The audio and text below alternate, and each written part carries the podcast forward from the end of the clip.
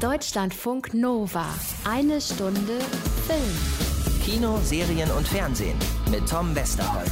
Äh, Mit dem ganz klaren Vorsatz, sich das Beste eben nicht bis zum Schluss aufzuheben, sondern es über die ganze neue eine Stunde Film zu verteilen. Und das Allerbeste gleich am Anfang. Hallo, liebe Anna.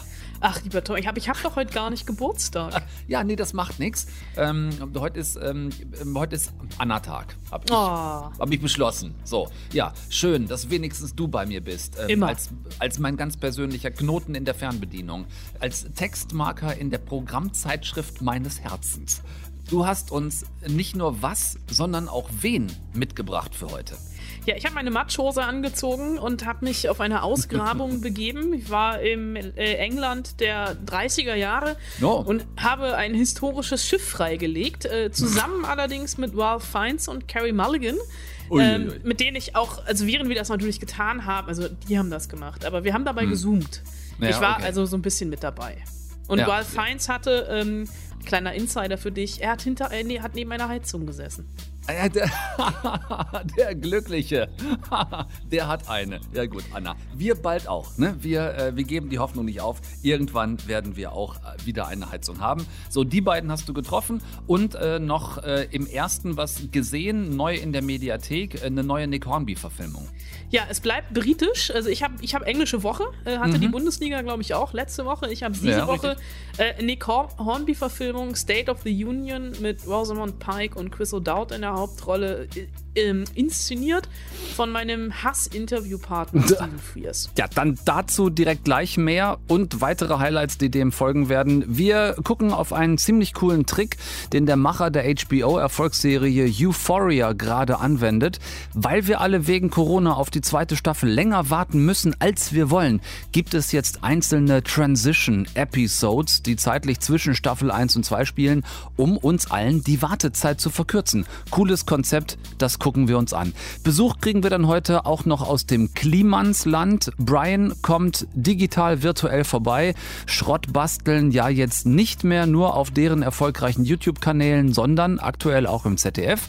Brian erklärt, was da demnächst noch alles kommt oder kommen kann.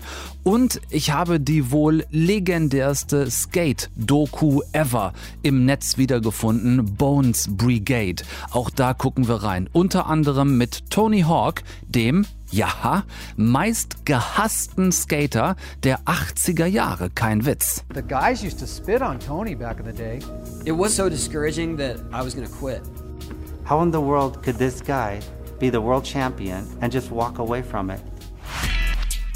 Deutschlandfunk Nova. Anna, Tom?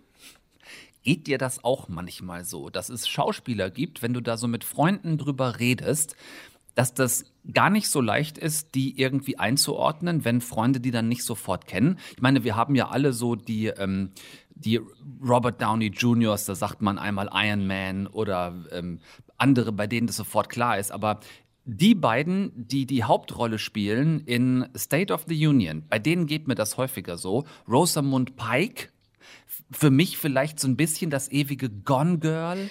Wäre jetzt auch tatsächlich meine Assoziation gewesen, die ich dir um die Ohren gehauen hätte. Allerdings ne? beim anderen, da müsste ich jetzt echt googeln. Es ist schwer, ne? Chris O'Dowd. Ich sehe den so wahnsinnig gerne und ich finde den meist, wenn ich ihn sehe, total gut. Aber ja, der hat ähm, mal mitgespielt in Molly's Game. Da kann ich mich dran erinnern. Und in irgendeinem der Torfilme, Marvel, hat er auch mal mitgespielt. Aber das ist so ein Typ, über den müsste man eigentlich, finde ich, mehr wissen, weil, ich weiß nicht, wie es dir geht, ich bin Fan. Ich mag den auch total gerne, aber der hat so dieses klassische, dieses Problem, was Paul Rudd mal eine Weile hatte, dass der das klassische Nebendarstellergesicht hat. Und er auch noch, würde ich jetzt behaupten, auf den ganz großen Durchbruch noch wartet. Könnte vielleicht die neue Nick Hornby-Verfilmung State of the Union einer werden. Da spielt er nämlich die Hauptrolle zusammen mit eben Rosamund Pike. Ach, ich glaube nicht, äh, auch wenn diese Serie tatsächlich äh, mit drei Emmys ausgezeichnet wurde und ich mich immer noch so ein bisschen frage, warum. Das Ganze ist so ein bisschen ein Zwei-Personen-Stück, basiert, äh, wie so vieles von Nick Hornby, auf einem Roman, der bei uns heißt, keiner hat gesagt, dass du ausziehen sollst. Also Nick Hornby, um den nochmal kurz einzuführen, ne, der hat sowas gemacht, äh, geschrieben, wie High Fidelity, About a Boy, Long Way Down, An Education. Fever Pitch. Fever Pitch. Also das, das, ich mag den tatsächlich sehr. Keiner hat gesagt, dass du ausziehen sollst ist tatsächlich, ich glaube, fast eines seiner ersten Bücher, die ich nicht gelesen habe. Äh, was jetzt nicht unbedingt daran liegt, äh, nicht unbedingt an der Serie liegt. Das Ganze sind zehn Mini-Folgen, die in der ARD-Mediathek auch als Mini-Folgen ausgestrahlt werden. Fürs Fernsehen hat man das Ganze in einen 100 Minuten zusammengezogen. Es sind nämlich zehn Folgen, a zehn Minuten. Und ich lehne mich jetzt sehr weit aus dem Fenster und würde behaupten, das Buch hatte zehn Kapitel. Und es beginnt mit einem Paar, mit Rosamund Pike und Chris O'Dowd, die sich in einer Kneipe treffen, in so einem richtig schönen britischen Pub. Er sitzt da schon, trinkt Bier. Äh, sie kommt dazu, bestellt sich einen Weißwein und die beiden haben im Anschluss an ihr Treffen einen Termin. Sie gehen nämlich zur Eheberatung, denn ich würde sagen, die Ehe der beiden ähm, liegt in Scherben am Boden. Du hattest was mit einem anderen und jetzt sitzen wir hier. Nur, dass etwas mehr dahinter steckt als nur das, ha? Schildere mir deine Version.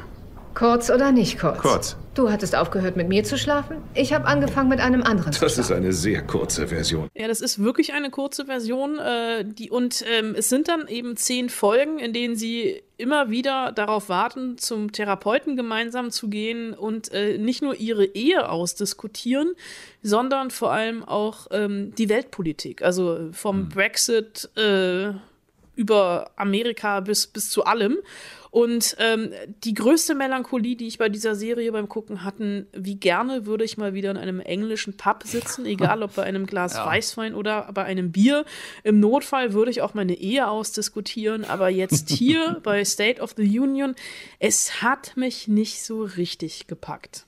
Also 10 mal 10 Minuten, da verschwendet ihr nicht allzu viel Lebenszeit. Ihr könnt auf jeden Fall zwei tollen Schauspielern bei der Arbeit zugucken, ob ihr die ganzen 10 Folgen dann durchhaltet, diese ganzen 10 Teile dieser äh, Ehe, die am Boden liegt. Könnt ihr selbst entscheiden in der ARD Mediathek. Deutschlandfunk Nova. Eine Stunde Film. Gerade neulich, Anna, haben wir über die Darstellung von Berufsgruppen in Filmen gesprochen. äh, ich, ich sage nur empörte Hebamme. Ja, stimmt. Jetzt kommen wir zum, äh, zum Themenfeld äh, empörte Archäologen. Da wird der empörteste, der mir sofort einfällt, ist der mit Hut und Peitsche. Ich glaube, da denken die meisten dran an den guten alten Harrison Ford als Indiana Jones in den gleichnamigen Filmen. Ansonsten vielleicht noch äh, Brandon Fraser in Die Mumie. Ist dann ja auch noch mal neu verfilmt worden. Oh Gott, erinnerst du dich? Diese, dieser Fehlgriff mit Tom Cruise, dieses Remake? Ich hab's verdrängt. Das war auch Ich hab's furchtbar. einfach verdrängt. Oh Gott, oh Gott, oh Gott. Ab Freitag äh, versucht's der Nächste mit einer Nächsten zusammen. Ähm, Ralph Fiennes als äh, Archäologe auf Netflix zusammen mit Carrie Mulligan. Die Ausgrabung heißt das Ganze. Ähm, deutlich ruhiger, ohne große Abenteuer vielleicht, aber dafür mit einem spektakulären Fund. Äh, Anna Wollner, du als unsere eine Stunde Film Hobby-Archäologin hast ja diesen Film für uns ausgebuddelt, abgestaubt, einbalsamiert und selbstverständlich historisch korrekt eingeordnet. Und vor allem hast du mit den beiden gesalbten und geölten Hauptmumien gezoomt, nämlich mit, ähm, mit Rave, der dessen Name nicht genannt werden darf, Fiennes und ähm, Carrie, ich gucke immer so traurig, Mulligan. Bevor wir zu denen kommen, let's dig a little bit deeper. Was für eine Ausgrabung ist die Ausgrabung?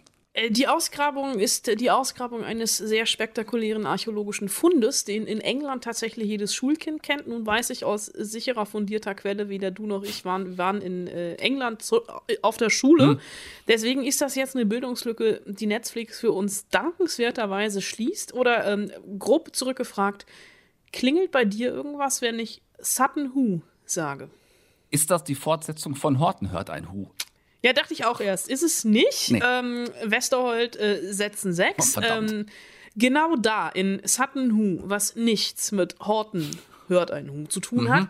Ähm, in Ostengland, in Suffolk, da hat im Jahr 1939 der Hobbyarchäologe und selbsternannte Butler ähm, Basil Brown, also äh, nicht Butler, sondern Butler, ne? Butler, also von hm? Buddeln, Ja, genau. ähm, einen sehr, sehr spektakulären Fund getätigt, denn die vermögende Witwe Edith Pretty, die hat ihn beauftragt, mal ein paar merkwürdig anmutende Hügel auf ihrem weitläufigen Landsitz zu untersuchen.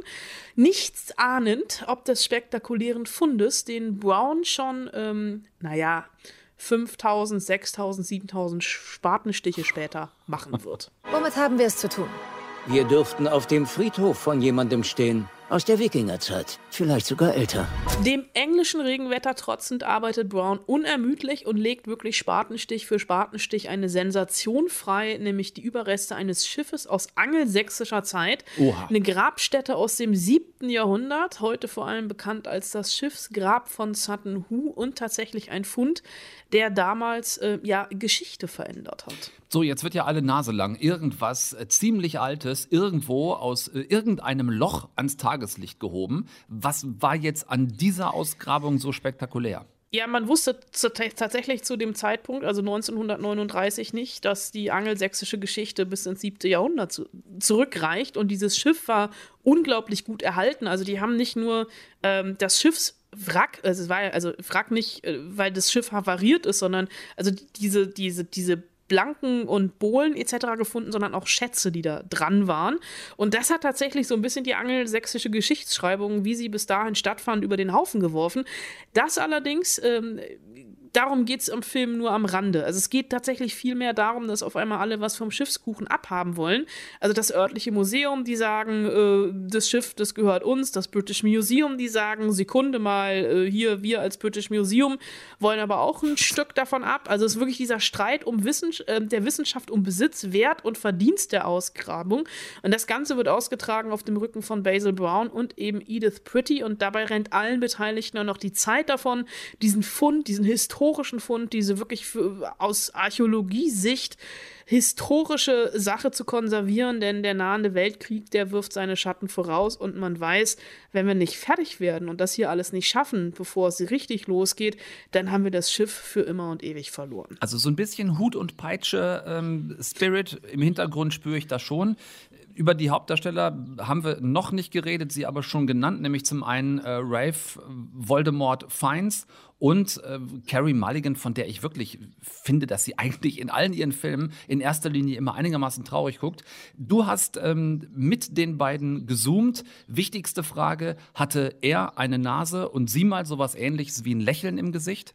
Also er hatte eine Nase, Hm? äh, er hatte sogar eine sehr große Nase, er hatte Kopfhörer äh, im Ohr, er hatte, glaube ich, um Gottes, um jetzt ein bisschen den Gossip rauszuholen, ich würde behaupten, nur Feins trug einen schwarzen Rollkragenpullover. Mhm, Carrie Mulligan hatte eine zartrosa Bluse an und saß vor einem Bücherregal, also so ein bisschen im Homeoffice. Ähm, sie hat sehr traurig ausgesehen, sie hat zwischendrin aber auch so ein bisschen gelächelt und sie ist tatsächlich auch relativ spät erst zu diesem Projekt dazugestoßen, also nicht zu unserem Interview, sondern das war von langer Hand geplant, sondern zum Film nämlich äh, zu dem Zeitpunkt, als Nicole Kidman ausgestiegen ist. Das erklärt auch so ein bisschen den Altersunterschied zwischen Brown und Pretty, ähm, denn ähm, eigentlich waren die war er sogar jünger als sie. Das ist im Film jetzt so ein bisschen umgedreht, aber Fiennes spielt Brown mit so unwiderstehlichem äh, widerstehlichem britischem Charme, wirklich einen wortkargen, schroffen Mann mit einem mit einem Herz aus Gold und Mulligan eigentlich eine gebrochene Frau, die gern mehr tun würde, als sie könnte.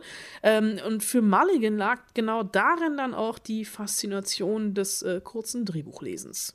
There's a biography of her, um, but it, there's not a huge amount. There's no sort of video footage of her. There's very few images. So you know, there's but the, the biography does go into detail about her childhood, her upbringing, and and particularly sort of her earlier life before she got married. Incredibly well traveled. She went to America, Egypt. She, you know, she lived in Paris for six months. Um, she volunteered as a nurse in the First World War. She worked for the Red Cross in France. So she was you know, she had this huge life. Ja, und Feins, der fand es geil, einfach mal verschüttet zu werden. Yeah, we do everything we can to make it look real. I was under the earth and they we put earth in my mouth and it was more cold than it was suffocating because I had to lie there for quite a while while people prepared me. in it. And so lying on cold earth, you get a chill. It was, and I mean, you think the earth might be warmer, but it's sort of just full of cold water. But it was fine. I mean, I got warmed up and And you know, sometimes it's in a masochistic way, the discomfort is what you want. Ja, äh, Avade Kedavra. Ne? Ähm, haben die zwei denn äh, durch die Dreharbeiten jetzt wenigstens auch ihren äh, inneren Indiana Jones so ein bisschen ausgegraben? Äh, ich bin ja äh, fest äh, davon ausgegangen, dass, also weil, weil ich, glaube ich, als Kind selber mal Archäologe werden, Archäologin werden wollte, dass alle anderen um mich herum das auch werden wollten. Und ähm, habe dann auch tatsächlich mal nachgefragt äh, bei Ralph Fiennes, aber bei ihm ähm, lag ich daneben. Hm? I don't think I had any sense of where I would end up when I was a child. I, I liked, I was fascinated by African animals, wildlife generally, and history, but I didn't, I couldn't say until I was maybe when I was in my late teens, I thought I wanted to be an artist, and then I switched to acting. But when I was a child, I didn't. I just was interested in in animals and history. Okay, ich kann mir schon vorstellen, wie der nächste Film, den Ralph Fiennes dreht, irgendwo in der afrikanischen Savanne spielen ja, wird. Gut im Kampf gegen die Big Five. Ähm, und ähm, ja, der Grund übrigens, warum Carrie Mulligan unbedingt mitmachen wollte, nicht nur Nicole Kidman zu ersetzen, sondern ähm, na, sie musste selber bei der Antwort ein bisschen lachen. Sie war ein ganz kleines bisschen Fangirl. Well, initially, I just wanted to work with Ray Fiennes. Honestly, I just wanted to make a film with him. He's just always been one of my favorite actors, and I just love him in everything he does. And Um, then I read the script. Ehrliche Antwort: Erst war Feins, dann das Drehbuch. Äh, Begeisterung in geringen, aber stets steigenden Dosen. Es ist jetzt aber auch kein Film, für den man sich am Ende schämen müsste. Er ist unaufgeregt, fast schon unspektakulär und so ein bisschen intim, ganz ohne Pathos. Dafür in vielen Pastelltönen und wie es sich für britisches Schmuddelwetter gehört, mit viel Matsch und Regen. Und deshalb hat Anna Wollner auch noch virtuellen Dreck unter den Fingernägeln vom gemeinsamen Buddeln in die Ausgrabung mit Ralph Fiennes und Carrie Mulligan. Alle ab Freitag auf Netflix, äh, außer äh, Anna natürlich. Ne? Du bleibst mal schön hier. Ich gehe in die zweite Staffel, eine Stunde Film. Sehr gut. Deutschlandfunk Nova, eine Stunde Film. Ich möchte, dass jeder von euch aufsteht und fünf Minuten lang von seinem Sommer erzählt. Das ist ein bisschen wie früher in der Grundschule, ne? so der klassische Aufsatz, wenn man den ersten Tag wieder im Unterricht war. Mein schönstes Ferienerlebnis. Hier läuft das alles ein bisschen anders und damit herzlich willkommen in Euphoria. Ist äh, wie so vieles ein Tipp von euch gewesen. Ich hatte mehrfach von dieser HBO-Serie gehört, aber bisher Shame on Me tatsächlich noch nicht so wahnsinnig viel davon gesehen. Ihr oder einige von euch dagegen schon, unter anderem auch Lilly, die mir geschrieben hat. Hi Tom, schau dir unbedingt Euphoria an. Es ist eine unglaublich künstlerisch und thematisch ansprechende Serie, die jegliche Tabuthemen aufgreift und diese sehr bedacht, aber realitätsnah behandelt. Eine Serie über Jugendliche, die aber keineswegs nur für Jugendliche gedacht ist. So, wurde also ähm, dringend mal Zeit, sich dem zu widmen, zumal sich der Macher hinter Euphoria, Sam Levinson, für die Corona-Zeit jetzt was wirklich sehr Cooles ausgedacht hat. Dazu später mehr. Erstmal kurz für alle, die bisher auch noch keine oder wenig Ahnung von Euphoria haben. Ein äh, kurzes an die Hand nehmen von mir. Äh, bei uns ist die Serie übrigens, ich habe nur gesagt HBO bisher, bei uns ist die Serie auf Sky zu sehen. Die Schülerin, die hier gerade eben aus ihren vergangenen Ferien erzählen sollte, ist Rue, gespielt von Zendaya. Sie ist 17 an einer amerikanischen Kleinstadt Highschool und ziemlich heftig drogenabhängig. Sie war schon wegen einer Überdosis in der Klinik, muss auch zur Selbsthilfegruppe gehen im Anschluss, kommt aber trotzdem vor allem von diversen Pillen, die sie einwirft, nicht wirklich los. Ihr Freundeskreis ist ähm, sehr divers und wird noch etwas diverser als Jules neu auf die Schule kommt. Ein Transmädchen, gespielt von der 22-jährigen Hunter Schäfer, sagt bestimmt einigen von euch was. Ähm, ja, die medial so eine der berühmtesten äh, jungen Transfrauen in der Öffentlichkeit ist, weil sie sich auch als äh, Aktivistin sehr stark macht. So zwischen der drogenkaputten Rue und Jules, die auch wirklich nur oberflächlich tough und mega schlagfertig äh, wirkt, entwickelt sich eine Freundschaft. Ähm, beide geben sich gegenseitig Halt bei dem Scheiß, in dem sie wirklich äh, oft mindestens knietief stecken. Äh, häufig reicht er beiden aber auch bis zum Hals. At some point you make a choice about who you are. And what you want. Hey, I'm Rue. I'm an addict. You're about to start a brand new chapter. Some new girl in town that I think you're gonna be friends with. I'm Rue. I'm Jules. Ihr habt es gemerkt, ich musste mich hier sowohl aus dem deutschen als auch aus dem original amerikanischen Material bedienen. Seht es mir nach, es gab einfach nicht so wahnsinnig viel. Äh, Rue und Jules kämpfen sich durch ihr Coming of Age. Bei Rue eben gespickt mit der Drogenabhängigkeit, bei Jules gespickt mit der Transformation vom Jungen, der sie als Kind war, zur Frau, die sie jetzt wird. Und äh, beide permanent umgeben von alltäglichen Versuchungen, äh, Partys, auf denen es immer irgendwas einzuwerfen gibt. Jungs und Mädels um beide herum, die mit großen Versprechungen und großer Liebe locken und dann ebenso große Enttäuschungen folgen lassen. Äh, kennt ihr sicherlich selbst. Und äh, alles geschrieben, erzählt und gefilmt auf eine Art, die der Serie äh, trotz dieses ja, narrativen und visuellen Extrems und es wird wirklich extrem, äh, trotzdem eine wirklich tolle Glaubwürdigkeit und Echtheit verleiht, vor allem die bildliche Umsetzung der emotionalen Achterbahn, durch die die Charaktere fahren, sowohl die beiden Hauptcharaktere als auch alle um sie herum. Das ist so irre.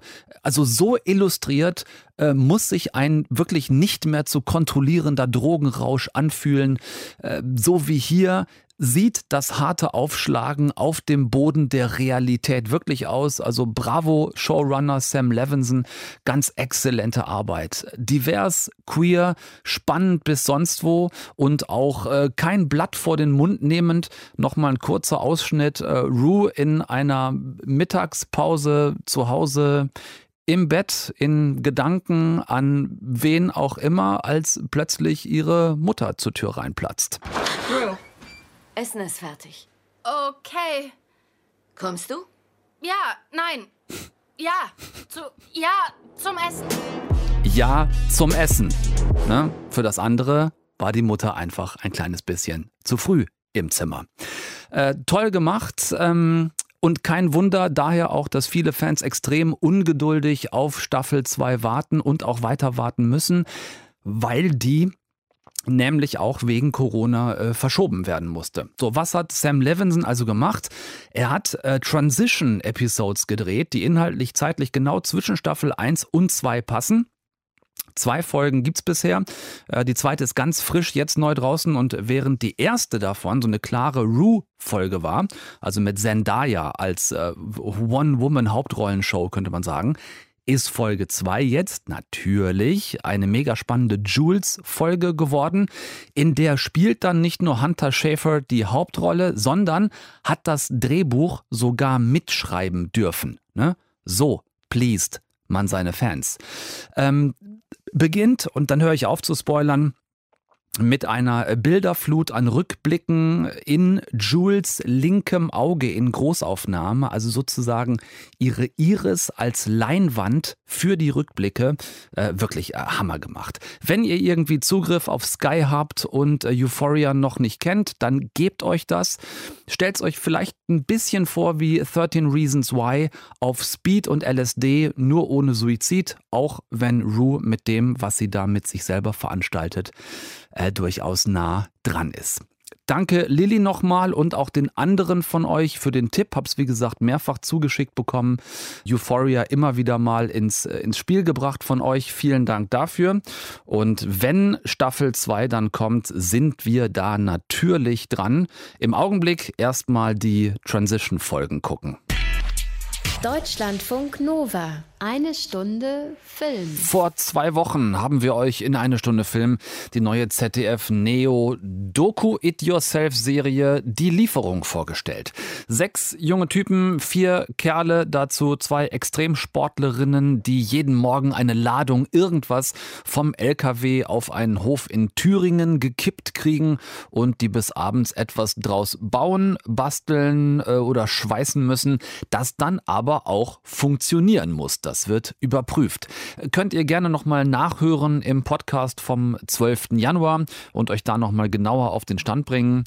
Zwei der vier Typen aus der Doku sind Finn und Brian aus dem YouTube-Erfolgsformat Klimansland, was ich ja eh schon länger einigermaßen spannend finde. Ne? So eine Art Kommune 2.0 für hyperaktive Online-Bastler.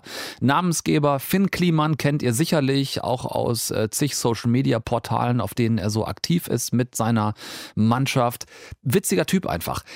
Im Zusammenhang mit deren neuer ZDF-Neo-Serie habe ich dann da mal hingemailt, ob nicht einer von denen Bock hat, mit mir mal ein bisschen drüber zu quatschen. Und Brian hatte Zeit und Bock. Er ist seit gut zwei Jahren wichtiger Bestandteil vom Klimansland in fast allen Videos mit am Start. Und jetzt bei uns. Hi Brian.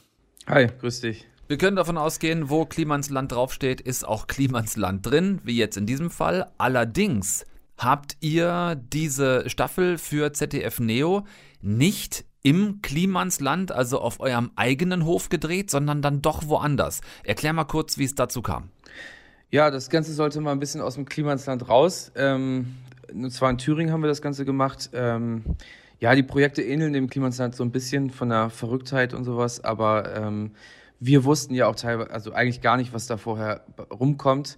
Ähm, aber dieses Tüfteln und Sachen umsetzen und so, das, das machen wir halt im Klimazentrum, das mögen wir auch und wir wollten quasi mal in die Ferien gehen, mal woanders, mal ein bisschen ein neues Feeling reinbringen. Ja, und vielleicht auch einfach, damit es nicht genauso aussieht wie das, was die Leute schon von euren YouTube-Kanälen kennen.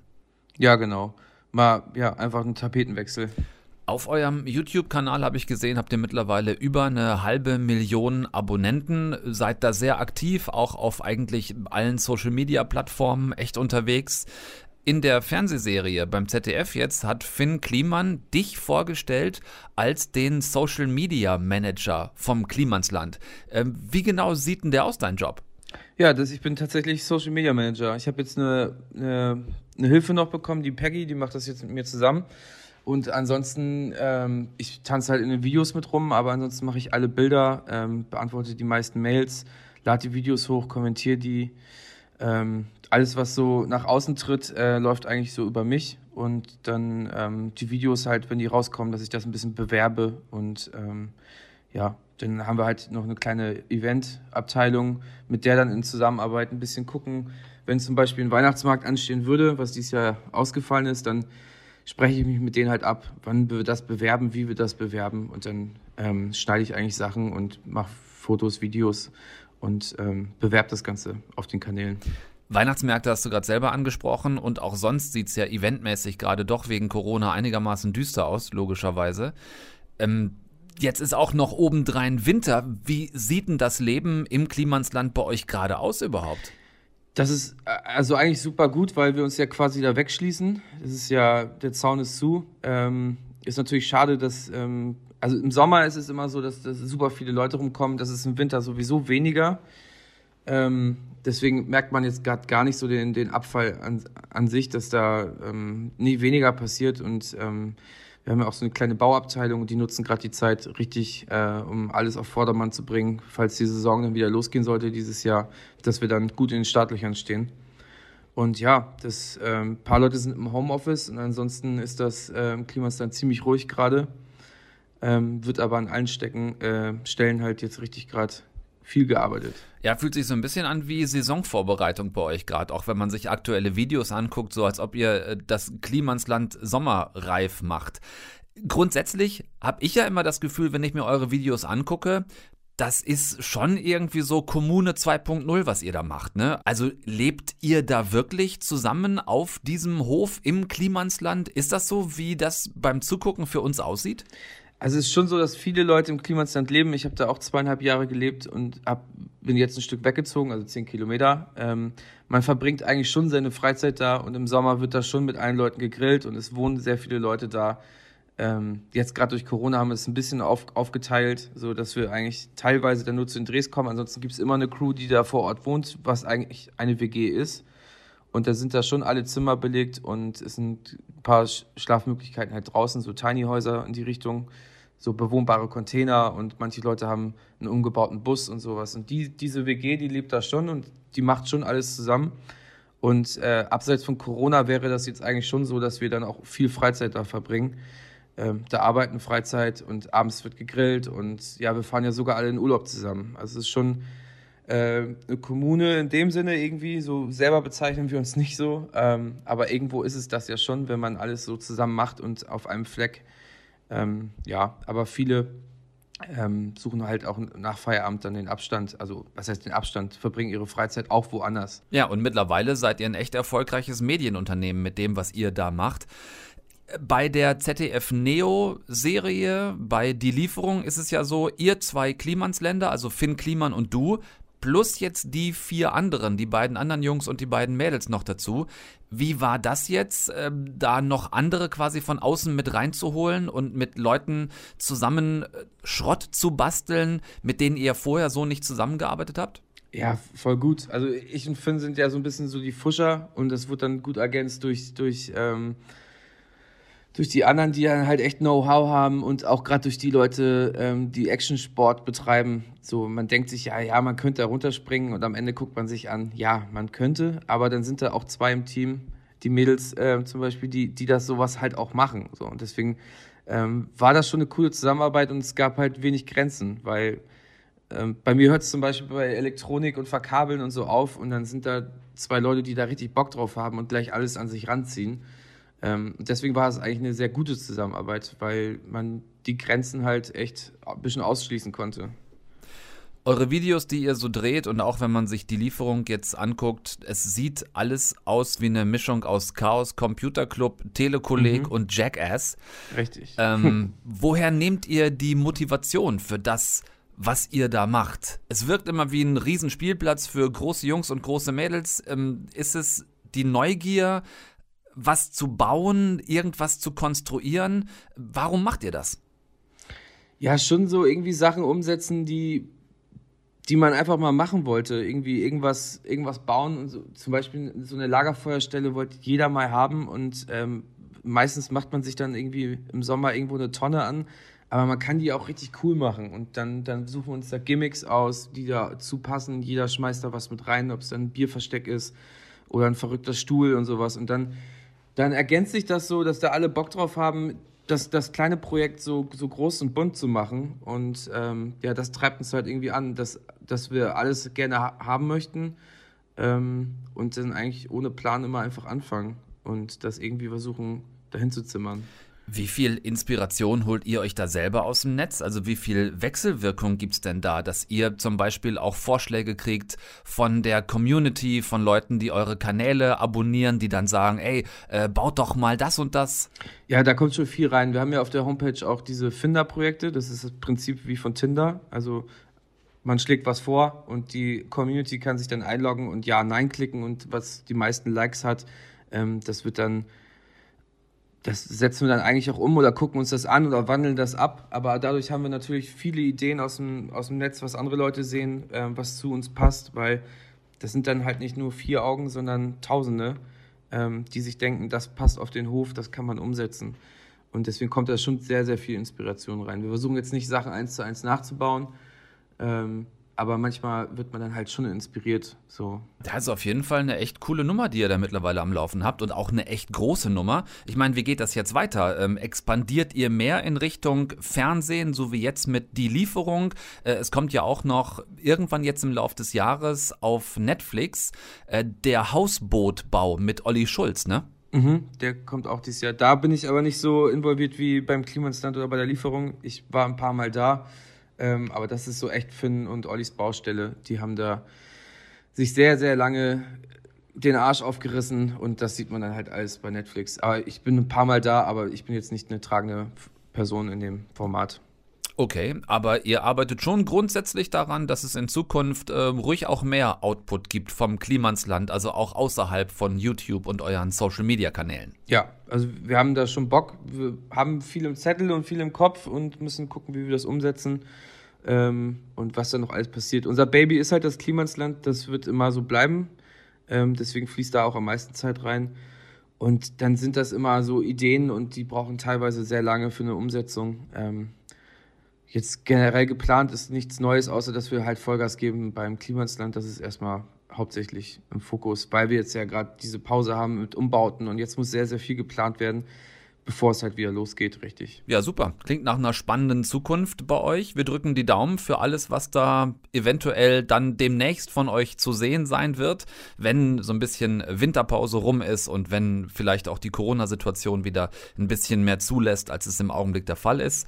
Danke dir für deine Zeit hier in eine Stunde Film. Äh, Brian, ihr findet ihn auf YouTube natürlich im Klimansland und auch im Kanal Das Leben des Brian und äh, auch sonst auf Social Media. Danke dir. Sehr gerne. Deutschlandfunk Nova. Eine Stunde Film. Heute gibt es natürlich Extremsport-Millionäre. Auch im Skaten. Einige Jungs und ein paar Mädels, die davon leben können. Die absolute Elite, Elite kann das sogar richtig gut. Das war aber, liebste Freundinnen und Freunde, mitnichten immer so weiß auch Halfpipe Goat Tony Hawk und erzählt es uns in der Skate-Doku überhaupt, Bones Brigade. When we got into skating, you did not become rich or famous if you were good at skateboarding. No one did. No matter how good you were. Wie komme ich auf Bones Brigade? Ganz einfach. Ich habe euch oft genug gesagt, dass ich ja der Meinung bin, die ganze Corona-Situation wird vom Motzen und Nölen auch nicht besser. Das meine ich auch so. Das heißt jetzt aber auch nicht, dass mir parallel pausenlos die Sonne aus dem Arsch blinzelt. Ich finde auch Dinge richtig bescheuert. Aktuell zum Beispiel, dass die Wintersportsaison gelaufen ist, abgehakt. Ähm, mir ist das wichtiger als Sommerurlaub. Mal kurz nur zur Einordnung. Ich liebe halt einfach die Alpen, die äh, zwei oder dreitausender Schnee bedeckt und da dann mit einem Snowboard runterkarven. Äh, ach, es tut weh. Allein das drüber reden schon. Ist halt einfach mein Ding. Ich lieb's. Geht dieses Jahr nicht, äh, finde ich scheiße, ist aber nun mal so, also fertig. Äh, bis Öffnung der Cable Parks, also der Wakeboard-Anlagen, dauert es auch noch knapp drei Monate. Ich fange gleich an zu heulen. Nicht zu sehr drüber nachdenken. Also bliebe im Moment möglicherweise skaten. Wenn nicht überall noch alles wahlweise voller Schnee oder wo er wieder weg ist, voller Rollsplit liegen würde. So, in so aussichtslosen Fällen zieht mich mein Eskapismus vor den Screen zu Hause. Ich gucke mir das dann wenigstens an. Und als ich da neulich mal wieder nach was optisch befriedigendem gesucht habe, habe ich Bones Brigade wiedergefunden. Skate-Doku von 2012 und für Rollbrettfahrer so wegweisend wie, keine Ahnung, Goodfellas für Mafia-Film-Fans. Die Bones Brigade war eine Skate-Crew Ende der 70er Jahre, gegründet vom Godfather of Modern Skateboarding, Stacy Peralta. Der war mit äh, Mitte 20 mit der eigenen Karriere schon soweit fertig und hatte jetzt mehr Bock drauf, eine Crew aus neuen, jungen Talenten zusammenzustellen. Und jung heißt hier, die meisten tatsächlich so zwischen 10 und 14 Jahre alt. Und die Jungs, die Stacy Peralta da in Skateparks all over the US of A zusammengescoutet hat, das waren Jungs wie Lance Mountain, Mike McGill, Steve Caballero, Rodney Mullen und auch der dünne, schlachsige, blonde Tony Hawk. Ich übersetze das kurz für alle Skate-Analphabeten. Es handelt sich bei diesen gerade genannten Jungs um Cristiano Ronaldo, Lionel Messi, Cristiano Ronaldo, Lionel Messi, Cristiano Ronaldo und Lionel Messi.